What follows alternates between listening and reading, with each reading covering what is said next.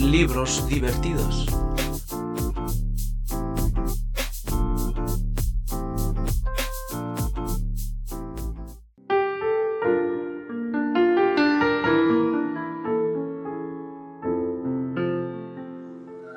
Hola amigos de Oner Ediciones y en Libros Divertidos tenemos en esta ocasión el placer de tener un escritor, un escritor de verdad, de carne y hueso, de los que probablemente pues ya quedan pocos, porque probablemente los escritores se ven mucho más en, las redes sociales y en la televisión que firmando libros.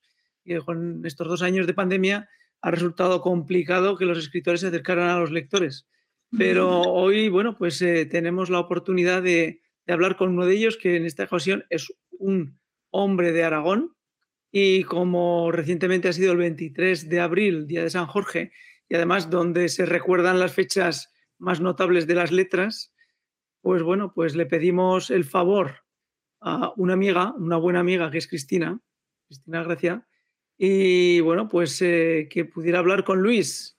Y en este juego de, tres en barra, pues Luis nos dijo que sí, Luis Zueco, y bueno, pues tenemos la suerte de, de tener aquí en Libros Divertidos a Luis Zueco. Hola, buenas noches. ¿Qué tal, Luis?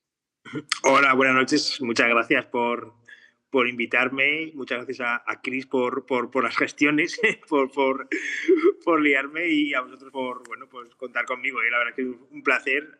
Este, este final de mes de abril muy literario, como dices, con el Día del Libro, eh, pues una alegría estar con vosotros.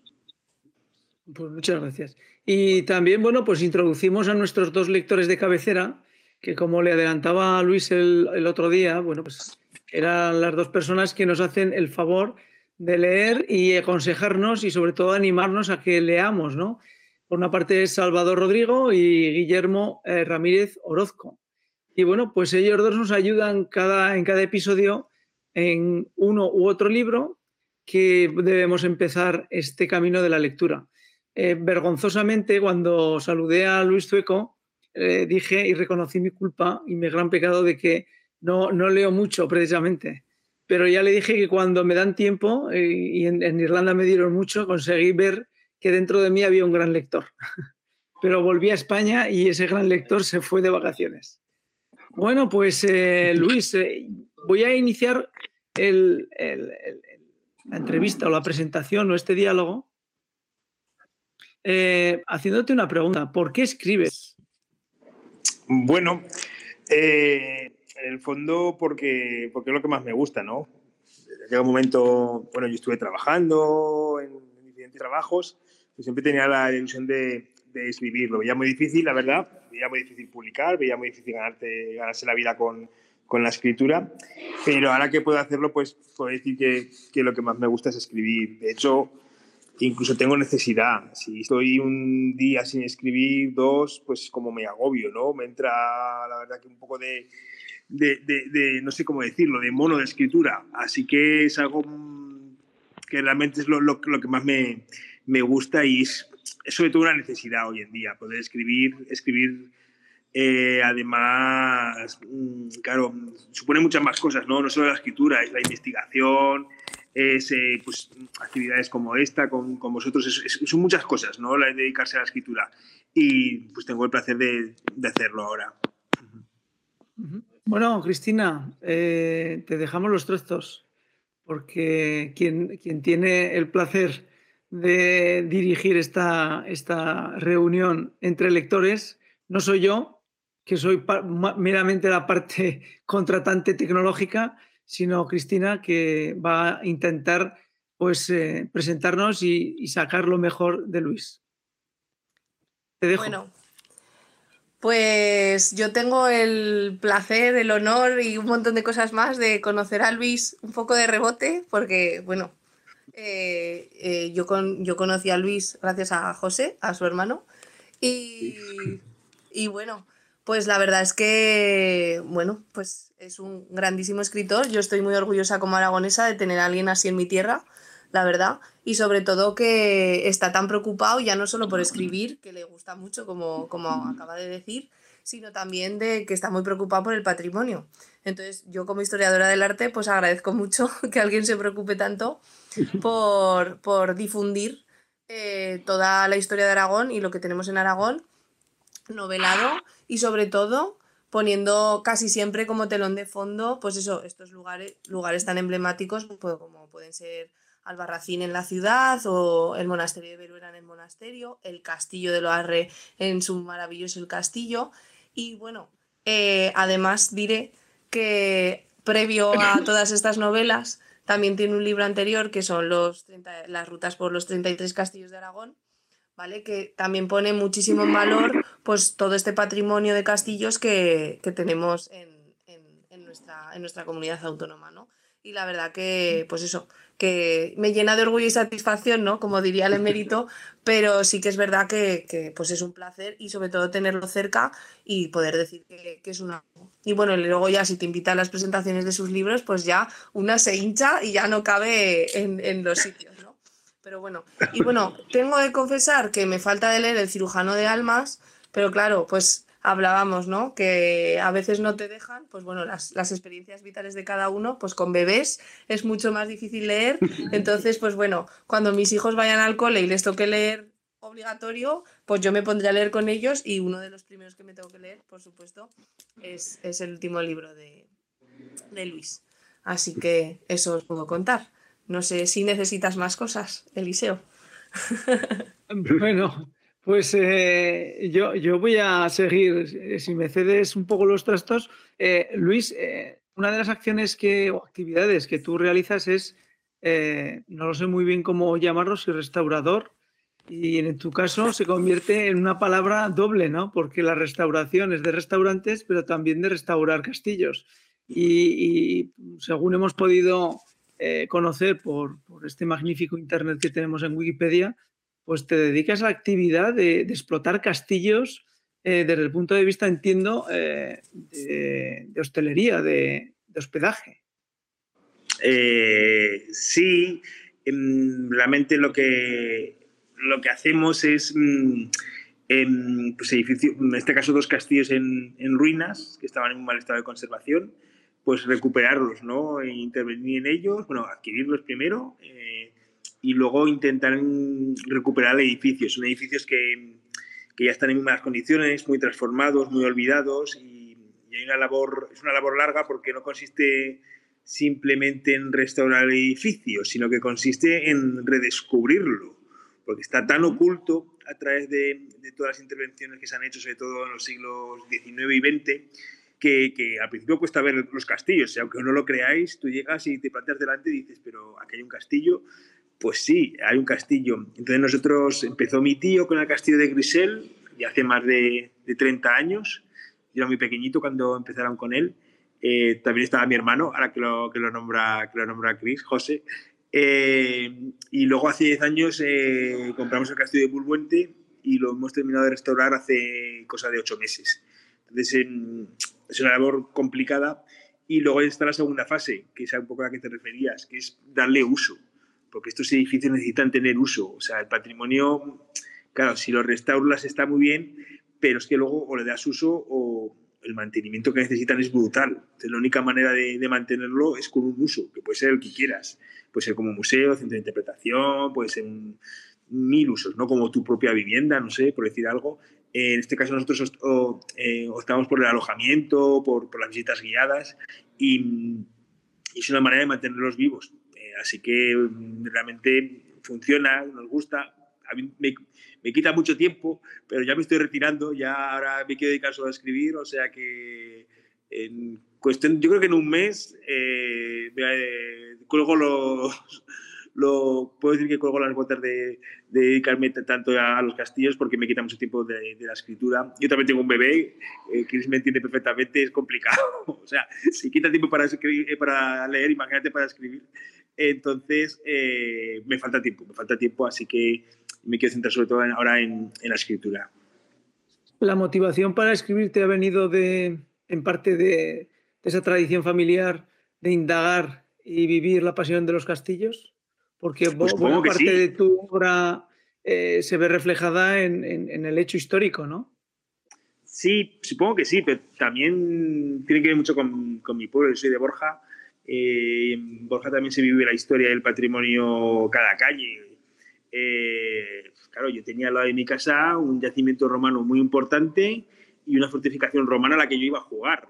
Eh, entonces, eh, pero eso desde muy pequeñito, quiero decir, desde que tenía 7, ah, 8 años. Entonces, marca mucho el territorio. Yo creo que en este caso me marca mucho Aragón, me marca mucho Borja.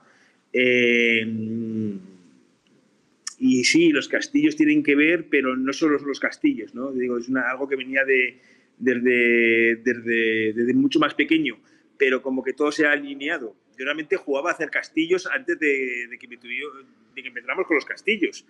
Eh, entonces tiene mucho que ver, pues eso, nacer en un sitio como Borja y, y, tener el patrimonio tan cerca y la historia. Yo creo que eso influye mucho. Salvador. Hola. Eh, ¿qué, qué, buenas noches a todos. ¿Qué, quieres preguntarle en esas preguntas afiladas literarias que tienes preparadas por ahí?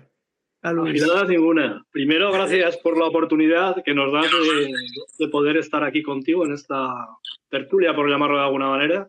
Yo es la primera vez que participo en una tertulia con un escritor, también, también hay que decirlo. Y bueno, he preparado dos preguntas que vienen, este, yo creo que vienen al caso en, por la literatura que, bueno, todo lo que has escrito. Y la primera, y sobre todo porque yo empecé a leer también la trilogía esta medieval, lo que más me llamó la atención de todo fue el de la ciudad, pero por esa combinación de un thriller allí tremendo en una ciudad de no sé cuántos habitantes tendría en aquel momento, entre varios reinos y, sobre todo los asesinatos que eran bestiales. Es que iba uno detrás de otro y digo, esto sí que es interesante porque es una novela histórica, pero muy, muy amena en este caso, insisto, eh, un thriller, para mí un thriller en una, en una época del siglo XIII, creo, más o menos. Eh, la pregunta es muy sencilla, ¿qué es antes, el huevo o la gallina? Es decir, ¿qué viene antes? ¿La idea de hacer un thriller en Albarracín o paseando por Albarracín se te ocurre, ostras, pues si combino esto con esto, me sale una novela, para mí de las mejores, y luego El cirujano de almas, yo siento que Cristina no, lo haya leído, pero la verdad es que yo me quedo con esas dos. De todas las que tienes, las mejores para mí son esas. Eh, pues eso, ¿qué es antes, la gallina o el huevo? ¿La, inspiración o pasear por Albarracín? ¿O es todo junto? O, bueno, hola, hola Salvador. Eh, bueno, a mí pues me, gusta mucho que me, que la ciudad porque es una novela que a mí me gusta mucho. Intenté, intenté, que tuviera mucho ritmo, que fuera un thriller de, de verdad, que fuera un, un contexto medieval y una ciudad, una ciudad asediada, ¿no? Y todo con la carga histórica que, que, tiene.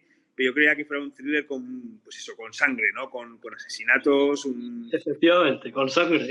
con sangre, hay mucha sangre, ¿verdad?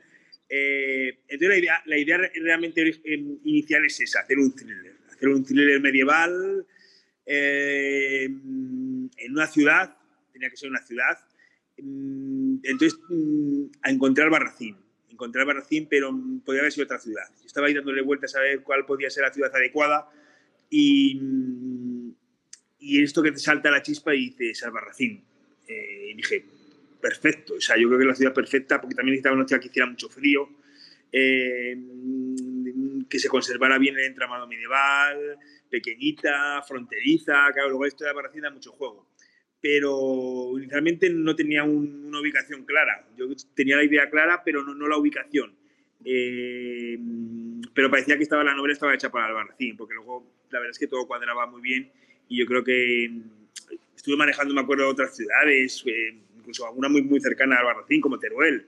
Eh, pero yo quería algo un poco más especial, y es que la historia de Albarracín es muy especial. Entonces ahí se junta un poco lo que es la parte de thriller con la historia tan, tan especial que tiene Albarracín, de ser un reino, de ser independiente, de estar entre Castilla, entre Aragón. Entonces se juntó todo un poco, ¿sabes?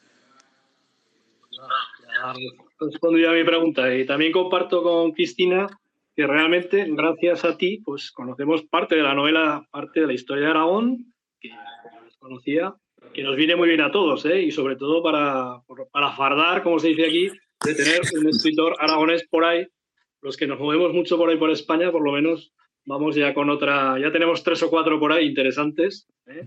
Ruida Luz Gabás, que también le pega un poco a la novela histórica de vez en cuando.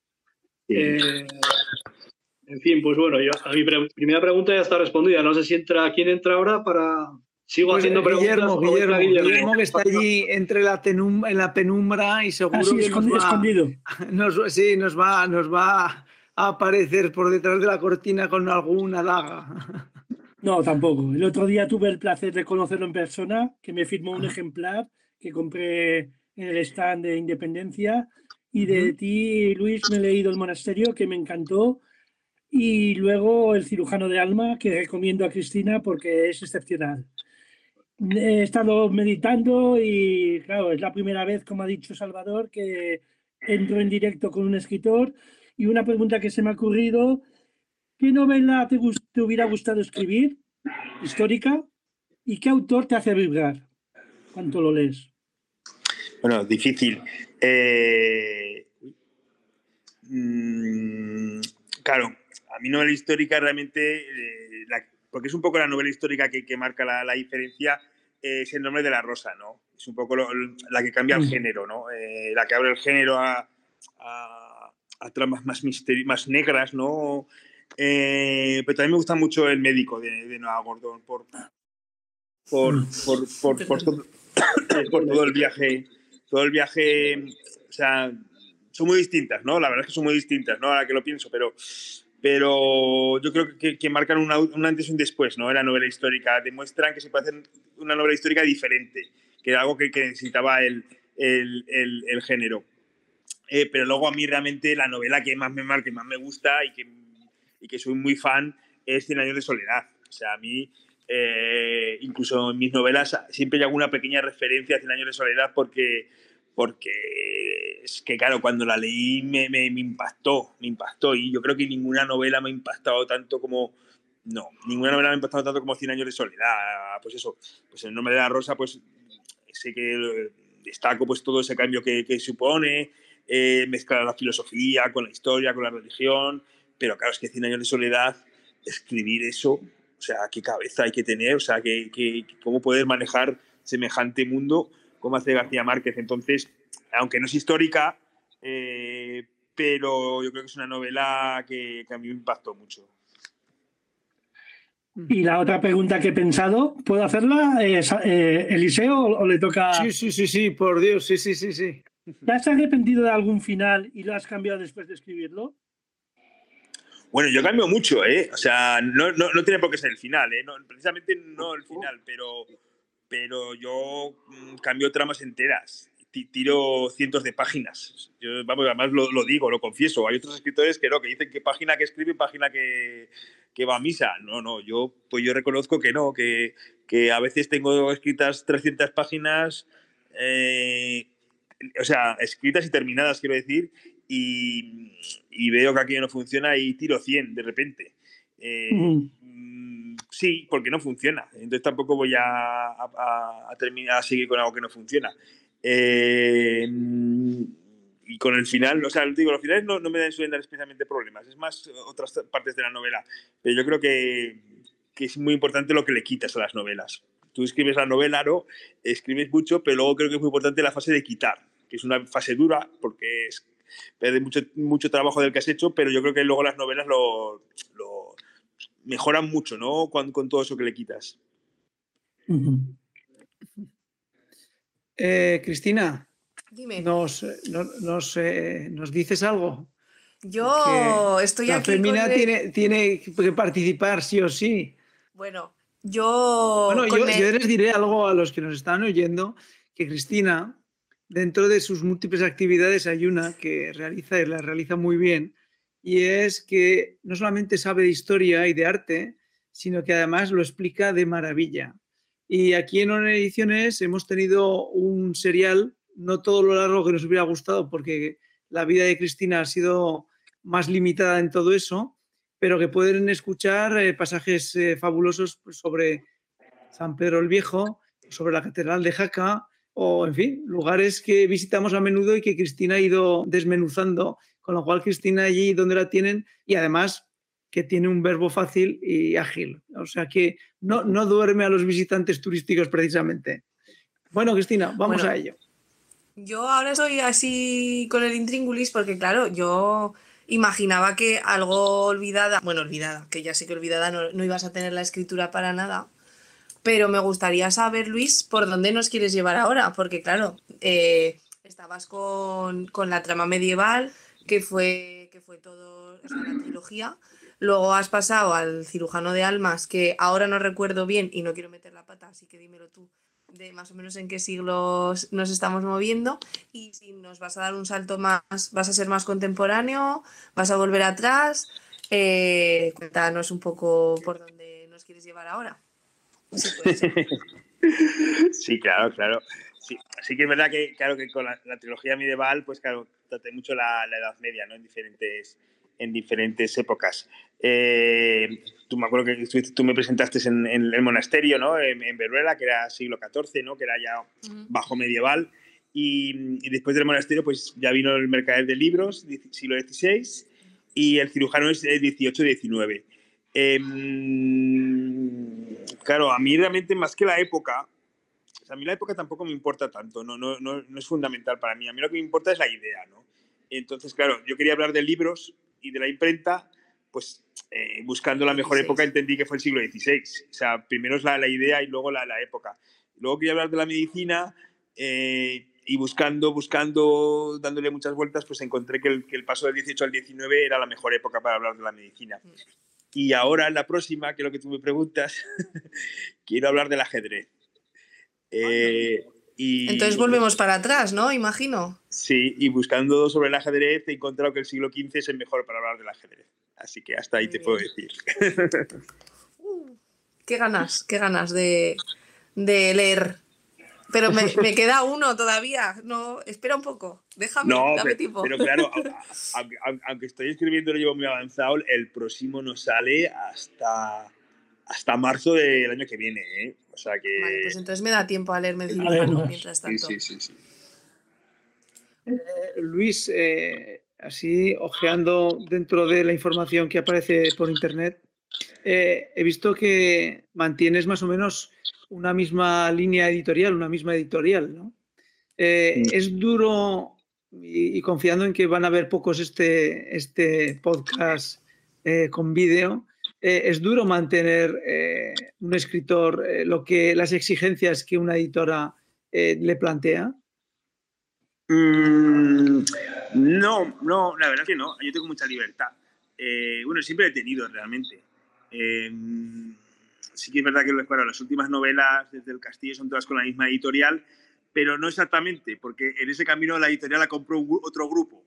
o sea que, aunque Ediciones B ha sido las últimas, eh, mitad de, la jugada, la Ediciones B pertenecía al grupo Z y grupo Z se la vendió a, se la Penguin Random House. Entonces sí que cambié realmente de, de, de realmente de, jefes, podemos decir.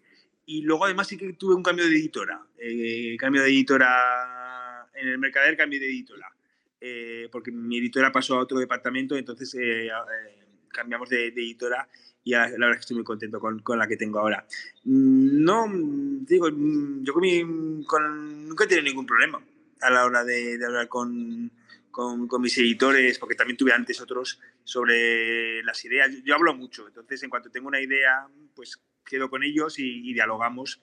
También, bueno, también aquí entra en juego mi agente. Realmente es la, la primera que, que, oye la idea de la, de la novela y que todavía, eh, mi agente todavía me da más libertad incluso. Eh, y nunca he tenido ningún problema. Solo tuve un problema una vez, pero fue con otra editorial. Eh, porque sí que en principio, claro, cuando al principio todavía estaba buscando una editorial grande, que publicaba con editoriales más pequeñas, hubo un momento con, con mi tercera novela, que sí que se interesó una, una editorial ya importante, me dijeron que, que sí, que me publicaban, eh, entonces yo, genial. Y claro, me dijeron que sí, pero aquello se, empezó a alargar, ¿no? Empezó a pasar un mes, dos, tres, cuatro, aquello no, no, no, no, se concretaba. Y ya cuando pasaron seis o siete meses, eh, pues ya fui a hablar con ellos y me dijeron que el comité editorial, que no sé exactamente quién era, pues había tirado la, la publicación de la novela en el último momento. Entonces, pues eso fue un problemón, porque fue otra vez volver a empezar a buscar editorial, porque claro, yo quería publicar la novela. Realmente el único problema que he tenido con, con una, editor, una editora, una editorial, fue en, ese concreto caso que, que, me habían dicho que sí, eh, pero al final fue, fue que no. Y perdí claro, pues con la tontería perdería un año. Esa novela tardó un año más en salir a la, a la, a la venta y no salió ya con la editorial que yo quería. Salvador. Sí. A ver, yo la siguiente pregunta está casi respondida, pero, pero bueno, te iba a preguntar por los próximos libros, pero ya que está respondida, eh, lo siguiente era, ¿estás pensando en algún momento ya un poco cambiar de, de género? Es decir, vas, se te plantean cosas nuevas, aparte de seguir con la misma, con la misma dinámica de novela histórica, o dices, hostia, igual la próxima hago no se sabe qué. Esa es la, esa es la siguiente pregunta. Bueno, claro, eh, que, que solo publique. Te cansas, que llega un momento que igual te cansas y dices, ostras, pues a lo mejor voy cambiando. Esa es un poco la pregunta. ¿Te has planteado alguna vez si vas a cambiar, si no? Sí, o sí, esto es en un futuro más, más largo. No lo sé. Esa es un poco la pregunta. Sí, sí, sí, claro, claro, claro que sí. Pero claro, lo que quería decir, claro, que, o sea, realmente que, que publique novela histórica no quiere decir que no escriba otras cosas. Otra cosa es que no se publiquen, ¿sabes? No. Entonces, yo realmente tengo terminadas tres novelas que no son históricas. Madre mía. Además, ¿Qué sí, pasa? sí, sí. Una, de ellas que me gusta muchísimo, que tiene mucho que ver con, con el cine, que además lleva bastante tiempo terminada, Hola, qué guay. eh, luego otra que es muy diferente, muy, muy, muy, muy innovadora, que me acuerdo que cuando se la enseñé a la gente se asustó. Digo, ¿pero qué es esto, Luis? ¿Qué, qué has escrito? Y digo, pero, sí. digo, ¿pero te gusta? Me dice, sí, sí, me gusta, pero es que es tan diferente. Digo, bueno, me dice, es que no parece que la hayas escrito tú. Digo, bueno, esa era la idea también cuando la, la escribí. Y luego, mira, luego tengo una tercera eh, terminada que la escribí en el confinamiento, pero con la idea de publicarla dentro de muchos años porque va sobre el confinamiento. Entonces, entiendo que ahora no es el momento de escribir una novela sobre el confinamiento porque estamos hasta las narices de, de la pandemia. Pero claro, yo- claro, pero yo dije, dentro de 10 años, una novela que narre exactamente lo que yo quiero expresar, eh, me parece interesante. Entonces la, la escribí, la terminé, porque yo quería terminarla además, la he guardado, la tengo que guardar, no he vuelto a leerla, pero está preparada. Y luego tengo también un ensayo eh, sobre castillos, pero un ensayo un poco especial, que poco a poco voy trabajando en él, llevo ya tiempo trabajando con él, eh, no, está, no está terminado, pero mm, yo creo que en un año o dos lo terminaré a ratitos que, que lo voy escribiendo y ese sí que tengo intención de publicarlo. Entonces, claro, eh, sí que lo he pensado y de hecho tengo novelas, lo que pasa que mm, tampoco creo que sea el momento ahora. No tengo tampoco prisa, yo las escribo porque, porque necesito escribirlo y, y en- yo creo que en cualquier momento empezaremos a publicar, empezaré a publicar otro tipo de, también de, de- de novelas que son más, quizá más negras, ¿no? Más que novela histórica. Muy bien, muy bien, muy bien, muy bien. Que no falten ideas, madre mía. Tienes ya cuatro o cinco años ganados ya por lo que veo. Bueno, es y- forma de verlo también, sí. Te, te- Sí, sí, tengo no, trabajo adelantado, sí, sí. Y nosotros tenemos entretenimiento también, por lo que veo. Que no falta. Cristina, eh, el- el- la escritura eh, de novelas eh, históricas eh, con sesgo eh, muy medieval, muy del mundo en que tú te mueves, eh, ¿te ayuda a ti a cuando estás trabajando y cuando estás metida en faena a imaginarte esos mundos que describes cuando haces presentaciones de lugares? Mira, la novela histórica sirve, sobre todo, y bueno, eh, bueno, ya habéis visto el coco que tiene Luis, que es que es impresionante con todo esto que ha contado. Y bueno, a mí me cabía ahora mismo un pan por la boca, porque yo no entiendo de dónde saca todo, pero bueno, qué genial, ¿eh? Que tú sigue por ahí, que es espectacular. Eh, lo que viene muy bien de toda la novela histórica es que la gente, como ha leído, sabe de lo que le estás hablando. Entonces, facilita mucho eh, para, ponerlo en para poner muchas cosas en contexto. Entonces, eh, claro, yo eh, ahora yo lo sé, yo me imagino que en el monasterio de Veruela muchas veces tirarán de la novela para decir, pues se acuerdan que la novela, o yo por lo menos lo haría. Eh, entonces, es, es genial, ¿no? Poder tener de algo ficticio dentro de algo que es muy real, como Cristina se nos está, se nos está yendo. de la novela histórica. Vaya, me parece fundamental el, el labor de, la labor de la novela histórica para, para poner en valor el patrimonio. O sea, es fundamental. Bueno, ya no solo el patrimonio, la historia en sí, porque hay mucha gente que un libro de texto ni se lo lee porque es infumable, no infumable por no, sino porque hay veces que tampoco te lo explican como te lo tienen que explicar. Y claro, poder coger una novela y masticarla, saborearla y darle, pues eso, otro ambiente, pues está genial. Oye, Luis, Bueno, te quiero hacer una pregunta que se, que se me acaba de ocurrir así ahora.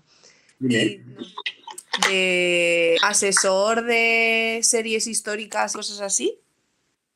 Eh, ¿No se te ha planteado nunca nada? Esto ya es. No sé si es alcahueterio, pero te quiero decir, no, que está muy bien porque tú tienes un bagaje ya y un peso que a mí me parece fundamental a la hora de, pues eso, de colaborar para esta serie de cosas. Bueno, me. Bueno, primero un poco lo que decías, que, que, por ejemplo en Verona, sí, en la visita de Verona ya, ya nombran la novela, sí, sí que la nombran y la citan, y, en Loarre también, ¿sabes? En Albarracín la verdad es que no lo, no lo, sé- no lo sé, pero sí que se nota. Además, mm, cada vez empieza a estar muy de moda el turismo como de, de lite- literario, ¿no? Eh, hacer rutas sobre libros, eso la gente le, le gusta muchísimo. Mira, yo por ejemplo este fin de semana, eh, o sea, el día 1, este, eh, día 1 de mayo, sí, el día 1 de mayo tengo una visita guiada al castillo de Bulbuente y luego tengo que ha- hacer una tertulia literaria a los que vienen a visitar el castillo sobre las novelas. O sea, eh, y no es la primera vez. O sea, que es un turismo muy interesante que, que empieza a interesarse, ¿no? Gente que, que se ha leído la novela o que le gusta la literatura y que le gusta visitar los escenarios de la novela. Y luego, claro, si encima tiene una tertulia con el autor de la novela, pues eh, todavía le, le- le gusta más el, el- el- el- el proyecto, ¿no? Y es algo que a mí también me, me- me parece muy interesante. Ya lo, he hecho- ya lo había hecho alguna vez con algún club de lectura, ¿sabes? Club de lectura que se lee la novela y luego quieren venir a ver los escenarios. Y, y que, y bueno, y también hubo un proyecto del gobierno de Aragón muy chulo en ese sentido, pero que luego se cortó. O sea, que es un tipo de turismo que, que está ahí y que, y que, que puede funcionar. Y luego, lo que me llama muchas veces es para colaborar en programas. Eh, por ejemplo, de castillos. Pero digo casi siempre que no. Porque mm, me quita mucho tiempo. Porque te exige desplazamiento. Entonces, claro, eh, yo me acuerdo hace poco un programa que han estado echando la 2 de castillos, que creo que todavía lo echan. Pues claro, es que tenía que ir a Madrid y perder tres días en Madrid. Eh, mm, buah, es que tengo que escribir. ¿sabes? O sea, claro, o hace poco me pidieron una colaboración en un programa que está echando en la 2 y creo que, inaugura- eh, que ha empezado este, esta semana sobre mm, rutas y me contactaron por si quería hablar de una serie de, de, de, escenarios y dije que solo si era en Zaragoza. Y al final me dijeron que había uno en Zaragoza y ese cogí. Eh, si no, no, no lo hubiera hecho, porque es que quita mucho, la televisión quita muchísimo tiempo, te exige mucho y, y tampoco te da tanto. Y claro, es que no tengo que escribir, entonces, claro, eh, además tienes que preparártelo, o sea, no es simplemente... Sí, sí. Entonces, claro, es, es, las experiencias que he tenido tampoco me han gustado mucho porque te quitan muchísimo tiempo. Es que, claro, si no tuviera otra cosa que hacer, pues guay, ¿no? Eh, pero es que quita muchísimo tiempo y te exigen mucho y, y- y echas horas en la televisión sin conocimiento porque te cogen y, y te exprimen, te exprimen y te hacen. Exprimen. Entonces, no, no me. Te digo, me, me quita tantísimo tiempo que eh, a casi todo. En la televisión, a casi todo digo que no, a no sé que sea algo mm, fácil y, y que vea que vale, que vale la pena. Bueno, pues eh, como nosotros no queremos más que dar las gracias a Luis porque se ha prestado a hablarnos de, él, de su obra, de su trabajo. Y mi compromiso con él fue de, de que seríamos eh, limitados en el tiempo porque sus obligaciones familiares así lo recomiendan. Y así además también Cristina lo recomienda. Pues eh, vamos a dar por finalizada eh, agradeciendo muchísimo a Luis eh, Zueco que haya participado aquí en, en Libros Divertidos con nuestros lectores eh, adictos, con Cristina, que he tenido el placer de volverla a ver, aunque sea por cámara. Y yo querría cerrar con una única pregunta. Eh, ¿Eres feliz escribiendo? Sí, mucho. Sí, ahora, ahora ya es imprescindible. Um, hubo una temporada que cuando antes de empezar a escribir que, que no me atrevía, ¿no? Que me gustaba, pero no, no me terminaba de atrever. Eh, ahora mismo ya es imprescindible. Te digo, si estoy unas unos días sin escribir, lo paso mal. Es que lo paso mal, porque me empiezo a... Es, una necesidad. Entonces, mm, sí. Y sobre todo también soy muy feliz incluso investigando para la escritura. Claro, claro todo, no es, todo, no es todo escribir. a mí me gusta mucho investigar muchísimo, investigar antes de, empezar a escribir la novela. Esa fase me, me encanta, me encanta porque, porque aprendes muchas cosas. Entonces es muy enriquecedor, además es algo que te gusta, ¿no? Entonces, eh, claro, no voy a decir que estaría todavía investigando, pero... Y también me gusta mucho la fase inicial de la novela, mucho. Cuando empiezas ahí a pensar las tramas eh, y, tienes todo, está todavía todo muy, como muy verde, pero todo empieza a, funcionar. Luego también me, gusta mucho la fase en la que todo encaja, porque hay una fase en la que no, encaja nada, ¿no? Pero luego hay una fase en la que de repente todo empieza a funcionar y a encajar y, y me gusta mucho. Y también me gusta mucho la fase en la que dejas la novela durante un tiempo sin, sin leer, la vuelves a leer y te lees a ti mismo y claro, te sorprendes porque hay cosas que no me acuerdo de haberlas escrito, ¿no? Y, y te sorprendes para bien porque dices, anda, esto lo he escrito yo, pero está muy bien. Eh, esa fase me, me, gusta mucho porque es real, es tal cual, o sea, es, es, real, es, es, real, o sea, tú lo, yo lo leo y digo, joder, pues qué bien escrito está esto. Eh, entonces, claro, hay, hay, hay diferentes fases y la fase que odio, que también hay que decirlo, es la de las correcciones. O sea, es una fase terrible, o sea, corregir y otra vez volver a corregir y otra vez volver a corregir. Y cada vez que, lo lees, corregirías algo. Eh, eso, esa, esa sí que no me gusta. Yo, de hecho, cuando, cuando ya mando las últimas, las últimas correcciones, ya nunca me vuelvo a leer una de mis novelas. No, porque si la leyera querría, o sea, me pondrían, me enfadaría conmigo mismo porque habría algo que no me gusta y lo hubiera querido cambiar y eso no, no, no quiero, ¿no? Eh, entonces, claro, me gusta todo, en la fase muy final de correcciones, esa fase no, no, no me gusta nada. No, no, no, porque es que es, sería es interminable para un escritor, porque siempre vas a querer mejorar la novela y volverla a mejorar, ¿sabes? Entonces es una fase que realmente no terminaría nunca.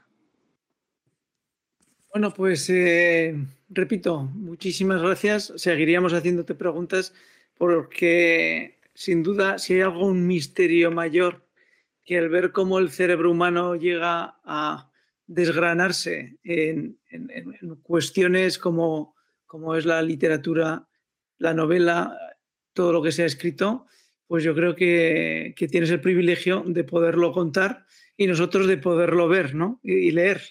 Pero, en fin, eh, pagaríamos, ¿verdad? Cada uno de los que estamos aquí por ver cómo tu cerebro es capaz de, de construir esas historias que hacen soñar a tantas personas.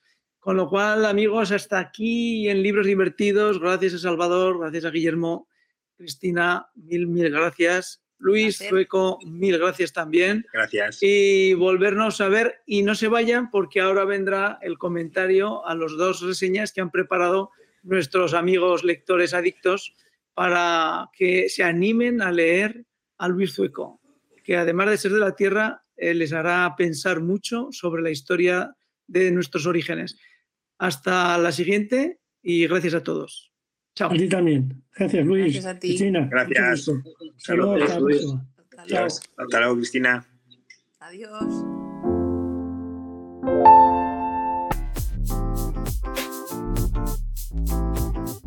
Libros divertidos.